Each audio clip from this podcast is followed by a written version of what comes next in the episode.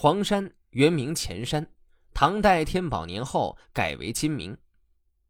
相传皇帝与荣成子福丘公同在此炼丹，故名黄山。位于安徽歙县与太平县间，面积约一百五十四平方公里。黄山风景以奇松怪石、云海温泉最为著名。徐霞客在此日记中对黄山松及云海推崇备至。《游黄山日记》是明代文学家徐霞客所创作的一篇散文。黄山是徐霞客游白月山后所游览的又一名山。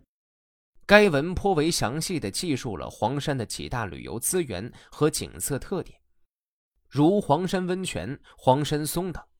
同时，也记录了一路游历的艰辛，如踏雪寻径、凿冰开路等；对天都莲花二峰也有侧面描绘；对石笋冈、平天冈等胜景赞颂备至。徐霞客是中国以旅行为毕生事业的第一人，其游记为卓越的地理学著作，对祖国广大地区山川形胜、岩石地貌、水文气象。生物矿产、居民风俗均有系统详实的记述。他以木验的事实修正了许多古代地质延误之处，破除了若干迷信的一说。他从朴素的科学方法出发，阐明了地下水压力的原理，得出河流流速与流程成反比的分析，观察到地形、气温、风速对植物生态的影响。特别是他实地勘察了一百多个石灰岩的溶洞，正确的指出岩溶地貌的成因和特征。这一发现早于欧洲人约两个世纪，而徐霞客用目测不量取得的数据与现代测量结果十分的相近，这就使《徐霞客游记》一书具有重大的科学价值。这篇《游黄山日记》毫无疑问便是书中的一篇。明万历四十六年九月初三，我们一行离开白苑山狼梅庵，到了桃源桥。从小桥右面而下，山路异常陡峭，这就是上次游黄山时所走的路。往前走七十里，夜宿在江村。初四日，步行十五里路到达汤口，在五里来到汤寺，在汤池洗了澡。便拄着手杖朝朱砂庵方向攀登，走了十里路，登上黄泥冈。原先被云雾遮没的朱山峰渐渐显露出来，又渐渐落到了我的手杖底下。转入石门，经天都峰半山腰而下，则天都莲花两座峰顶都以秀美的英姿兀立在半空。路旁有一岔道。朝东而上，却是昔日所未到之处。于是往前直上，差不多到达天都峰旁。再往北而上，攀行在石隙之中，只见两侧峰石一片片夹峙而起，山道迂回曲折于岩石间。遇到山石阻塞，就凿通它；遇到山崖陡峭，就砌起台阶；遇到断壁，则架木搭桥修通它；遇到悬崖，就架上梯子接起来。俯视孤峭的山谷，一片阴森，枫树和松树交错相杂，五彩缤纷，犹如画图与锦绣般灿烂。因而想到黄山，当得起是一生中所见到的奇观，而且是如此奇特，往日未曾一探究竟。这次重游不但快慰，而且很觉惭愧。这时，脚夫仆人都因山路险阻而落在后头。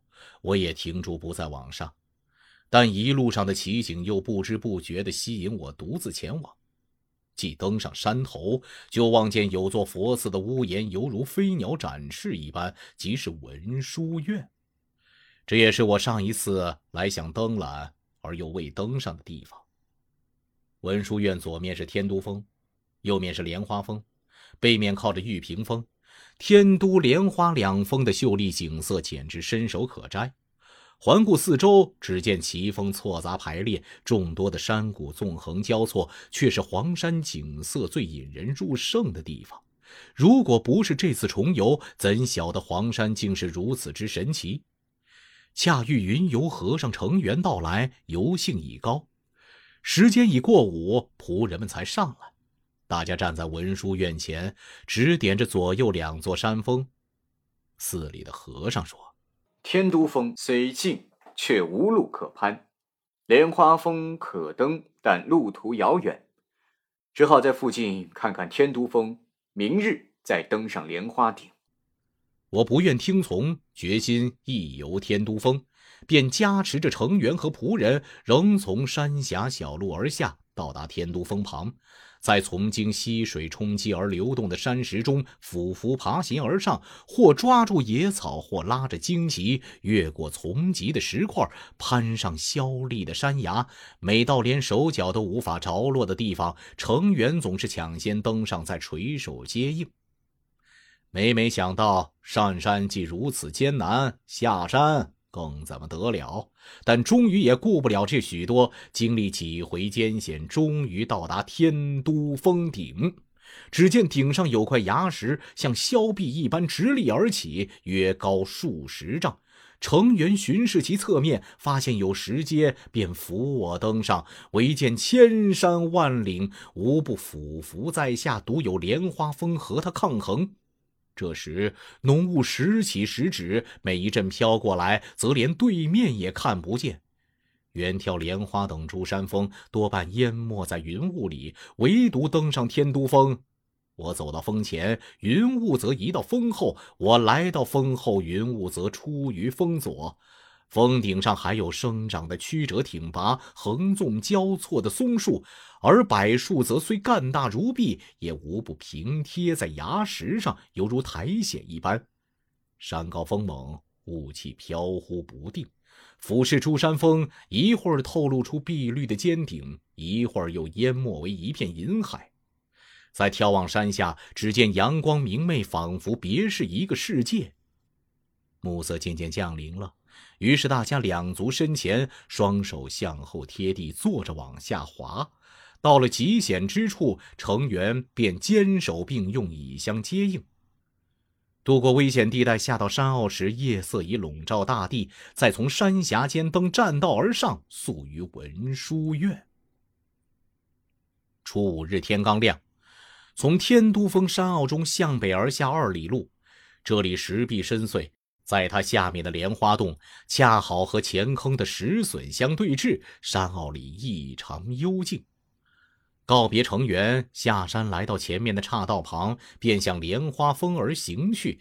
一路上沿着危崖绝壁往西走，经过多次上而复下，在将要下百步云梯时，有路可直上莲花峰。既登之后，却找不见石级，心生疑虑，就又下来了。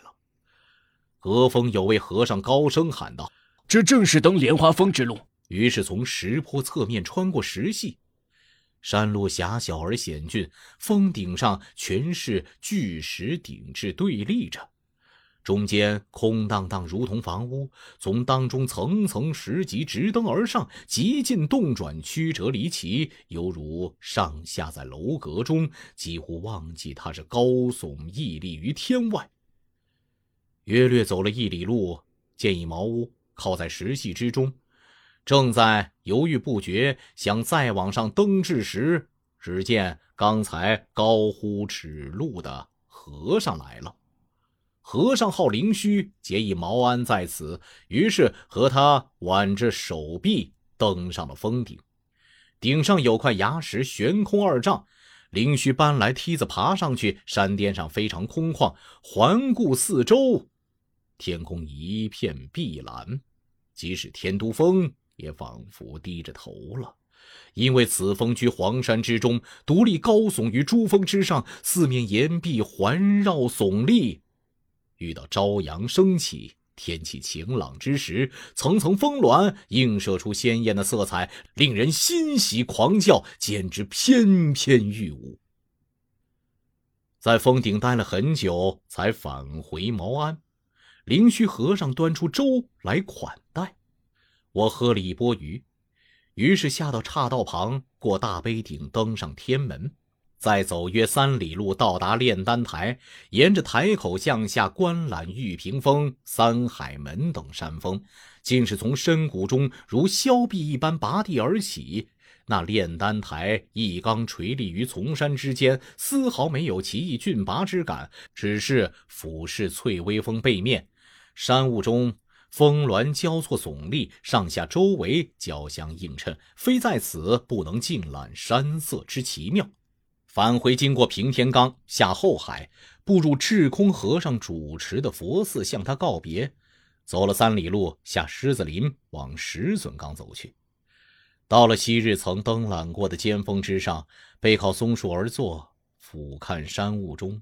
风石回环簇聚，满眼尽是如锦似绣的景色，才觉得庐山石门山或只具备黄山的某一体态，或缺少黄山的某一方面，不如黄山这样宏博富丽。观看了很久，才登上接引崖，往下看山雾中，觉得阴森森的，别有一番奇趣。再回到冈上尖峰旁，脚踩着滑动的石块，手拉着荆棘野草，顺着山坑而下，愈下愈深。诸山峰互相遮蔽，无法一眼望到尽头。太阳下山了，才返回狮子林。初六日，告别霞光和尚，从山坑向丞相园方向而下，走了七里路，来到白沙岭。霞光和尚又随后到来。因为我想观览牌楼时，他担心白沙庵无人引路，所以追赶来做向导。于是，一齐登上白沙岭。霞光指着岭右侧对面的山坡，有丛生的山石屹立着，下边分开，而上边合拢，说那就是牌楼石。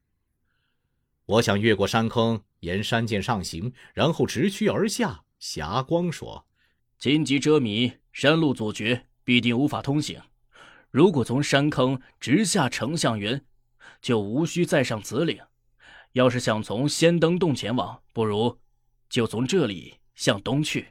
我听从他的意见，沿着岭脊而行。白沙岭横亘天都，莲花两峰北面极其狭窄，路旁简直连一只脚也无法容纳。南北两面竟是高山峻岭，夹立相应。到了白沙岭尽头，再往北而下，仰望右侧山峰上的罗汉石，圆头秃顶，俨然像是两个和尚。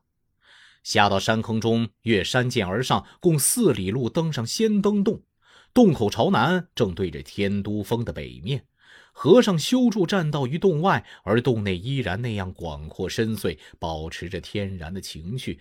再朝南往下走三里路，过丞相园，不过是山间一块狭窄的平地而已。有座佛寺，修建的颇为整齐。环顾四周，无甚奇特之处，终于没有入内。再向南沿着半山腰走了五里路，逐渐下山，忽听见山涧传来喧闹的泉水声。泉水从山石间分九级下泻，每一级下面都有又深又碧的水潭，就是所谓九龙潭。黄山除此潭之外，没有别的悬流飞瀑。再下山走五里路，经苦竹滩，转向沿着太平县的路往东北方向走去。